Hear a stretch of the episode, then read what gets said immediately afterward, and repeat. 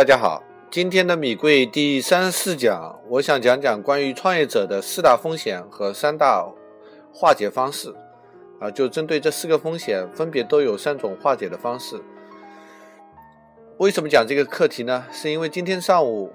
我已经花了一个上午的时间准备商业计划书了。现在我看时间已经十二点多了，那么离我今天下午见投资者的时间呢，下午两点钟的聚约会还不到两个小时了。那 PPT 已经写好了，相关的演示也已经准备了，但是我还得留出来午餐的时间，以及呢去步行去，呃，这个投资者办公室的时间，大概需要一小时吧。那么我得抓紧，还得做些什么准备呢？所以我今天呢，就是跟大家讲讲去见投资者之前，创业者要做些什么样的准备。投资者和创业者的角度是截然不同的。投资者呢是怕风险的，而创业者呢是喜欢风险的。是创业者是机会主义者，比如我自己呢，就有个特点，我只要是在开车的时候看到前面的绿灯快要变红灯的那一瞬间，我肯定是要狠狠狠地踩一下油门，冲过去。这实际上是很危险的行为，所以我太太不让我开车，啊，因为我老是爱抓抓机会啊，使劲的跑。而投资者呢是不能这样激进的，他最怕的是风险。因为在投钱出去之前呢，是创业者求投资者，但一旦钱投出去之后，创业者就是呃老老板了，因为他就是开车的人了，而投资者呢，就是在旁边坐在副驾驶上面的很风险很大的人，就是弱势群体了，尤其在中国来说，所以投资者的工作就是要千方百计的去降低他投的项目的四个方面的风险：市场风险、产品风险、团队风险和执行的风险。那最近我正好读了一篇关于如何申请进入到 YC 创业营的文呃真实的一篇文章，那么我觉得里面针对这四个风险都有很明确的定义，以及呢如何去化解。我在这呢先跟大家讲一讲，等你去见投资者之前呢，你最好是能够呃把这个四种风险的化解方式都自己勾选一下，这样更便于你说服投资者。首先呢是市场风险。所谓的市场风险呢，就是你在开发的这个产品是否真的解决一个实质性的问题，这个问题大到呢可以能够让你快速的产生一个可行的盈利方案。那么它的三种化解方式呢，第一就是，要么你去找的投资人他本身就相信这一点，要么就你做了充分的市场调查，关于用户啊、场景啊、痛点啊，你的市场调查很到位，要么就是你已经卖过产品了，赚到钱了，那么用钱来做证明。第二个呢，就是产品风险。产品风险的意思呢，就是你做的产品是否那么优秀，能够足够的有价值，让你的公司能够快速的增长起来。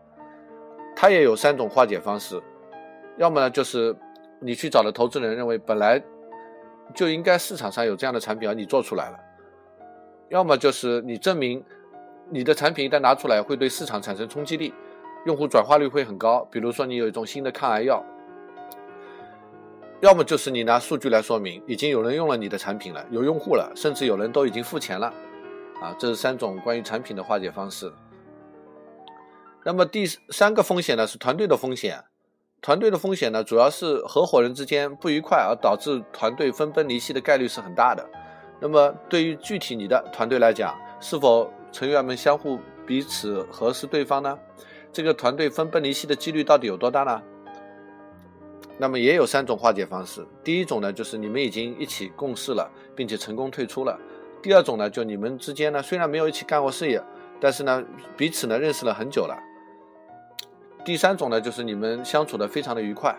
啊。当然这个相对来说没有前面两种好。那么第四种风险呢，就执行的风险。虽然你现在已经确认有市场，产品也做得很优秀，那么团队呢也不会分崩离析，那么。你要证明接下来你有没有能力去执行你的计划，你如何保证在执行的过程中不会半途而废？你在考虑的时候有没有考虑到一些外在的因素，比如国家的立法的改变会影响你的计划的执行？那么在这里面呢，呃，有几个呃，也是有三个化解方式吧。第一呢，就是你要跟他们讲，你之前的成功的创业的过程中遇到了哪些艰难险阻，但是你都一一克服了，就是用成功案例来说明。第二种化解方式呢，就是你在行业里面是专家，你对未来的困难都能够预见得到。第三种呢，就是建立起某种让你敬畏的呃权威，比如说，呃，柳传志的女儿柳青投资了滴滴打车，那么滴滴打车，人家一听，OK，靠谱啊，执行起来应该是没太大问题。总之吧，上面的四个风险，在你去见投资商之前，你一定要都想清楚，把这些想清楚的事情总结成为三个一：一句话、一个图、一个十五秒的视频广告。那么最后我再讲一下我身边发生的事情，就是我儿子十三岁奥斯卡，他要做一个小小创业者，啊，然后呢不好好上课，回来家里呢也不做作业，于是呢我约了我的老朋友安迪。上周日的中午呢，跟他一起吃饭。虽然我们是家庭聚餐，在一个三里屯的红油红油桶的高级的西餐厅里面，但是呢，奥斯卡一上来坐在安迪的对面，就开始挑衅了，说安迪做的这个应用叫碰碰，呃，这个体验不好了，那个体验不好了，很很让我没面子。但是呢，安迪呢知道年轻人呢叛逆心很强嘛，所以安迪没有在意，不停的追问他。简直他俩之间的对话就是一场面试，相互面试。